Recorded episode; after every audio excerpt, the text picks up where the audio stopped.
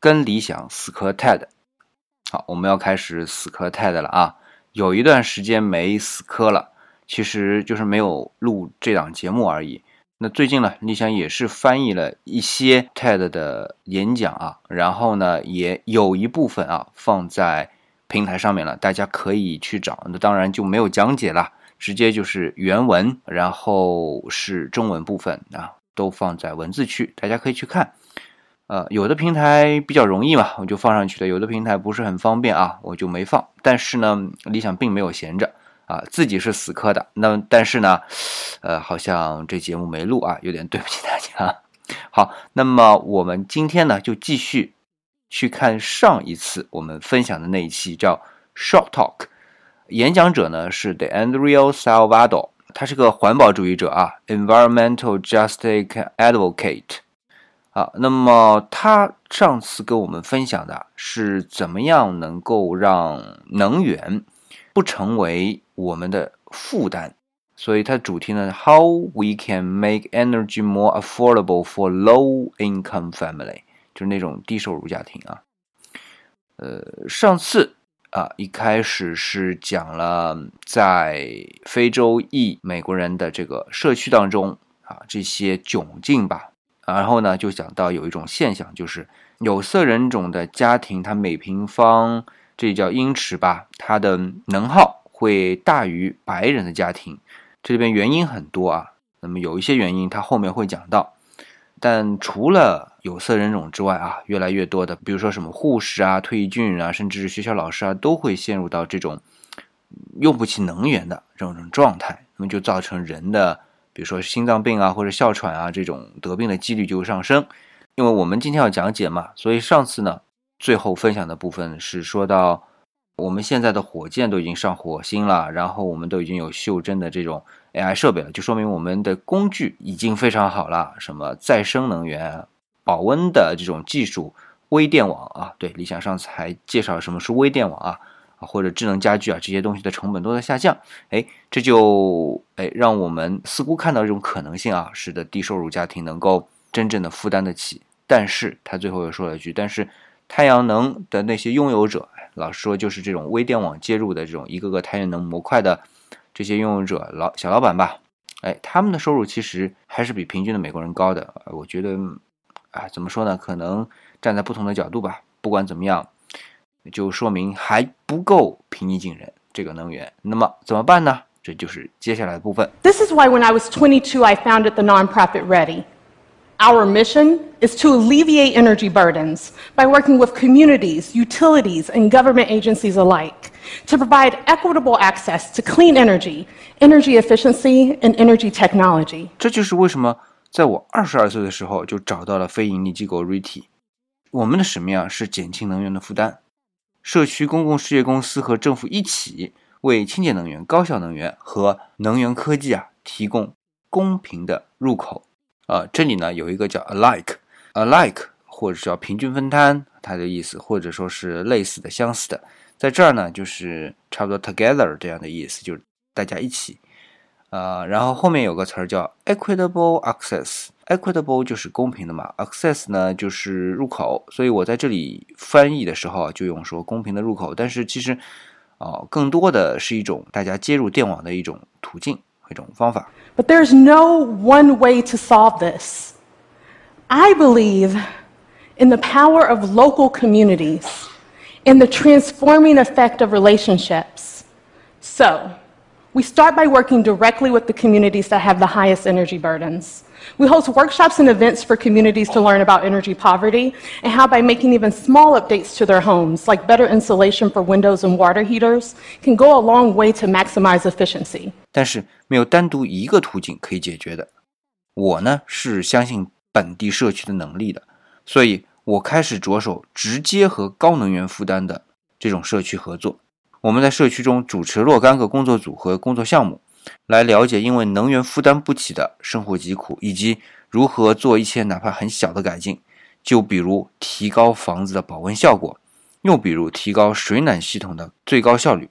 We're connecting neighborhoods to community solar and spearheading community led smart home research and installation programs to help families bring down their energy bills.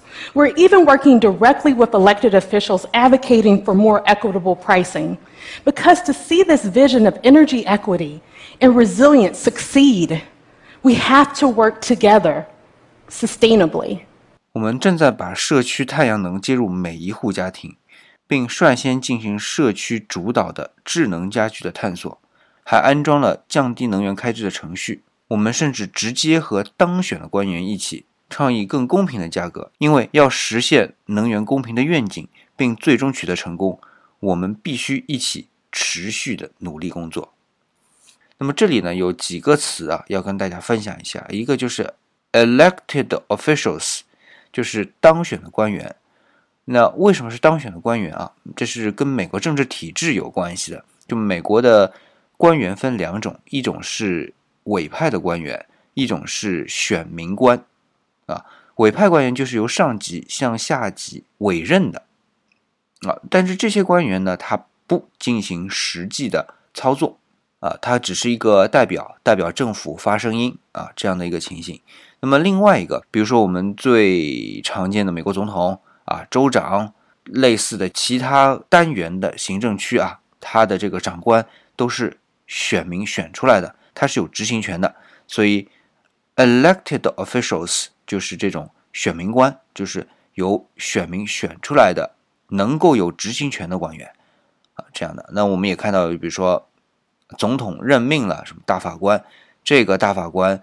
呃，他是一种体制的代言人，比如说，总统还任命了五角大楼的国防部长。那么，国防部长他只是代表美国国防部发言，呃，他就不像那些将军这种执行，比如说是这样子的。那后面呢，还有一个点就是，啊，他说一个愿景 for，呃，because to see this vision of energy equity and resilience succeed，这里其实是这样的，这里的这个 vision。of energy equity，那么愿景就是 energy equity，就是能源公平的这样的一个愿景。那么后面那个 resilience succeed，呃，resilience 是有回报的，succeed，所以我们翻译过来就是最终能够获得成功啊，是这样的一种用法。那么 sustainably 就是可持续的，但这里是副词。Now the U.S. spends over three billion a year on energy bill payment assistance. And these programs do help millions of people, but they're only able to help a fraction of those in need. In fact, there is a $47 billion home energy affordability gap. So assistance alone is not sustainable. But by building energy equity and resilience into our communities, we can ensure fair and impartial access to energy that is clean, reliable, and affordable at scale microgrid technology, clean technology, and energy efficiency dramatically improve public health. And for those with high energy burdens, it can help them reclaim 20% of their income, 20% of a person's income who's struggling to make ends meet. This is life changing. This is an opportunity for families to use their energy savings to sponsor their future. 现在，现在美国每年在能源补贴上 花费超过三十亿美元，那么这些项目的，那么这些项目的确能够帮助到百万人，那么这些项目的确可以帮助到数百万人，但是那也只能帮助到很小的部分。实际上有四百七十亿美元的家庭用电负担的缺口，所以这只是，所以这只是补贴的，所以，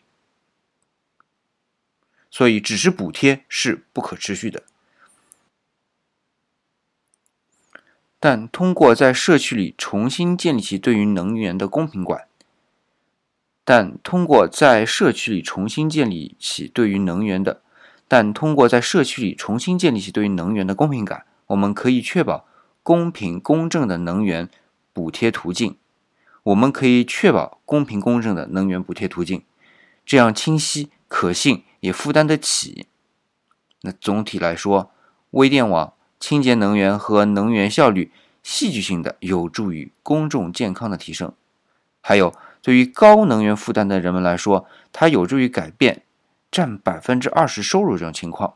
百分之二十的收入，对于一个百分之二十对于一个人的收入来说是占很大一块，这是生活质量的提升啊，这是改善生活质量啊。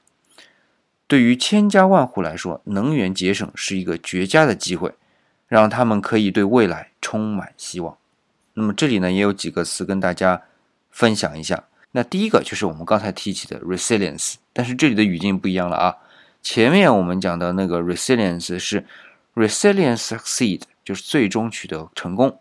那么这里的 resilience 呢，它最基本的意思就是回报或者有弹性嘛。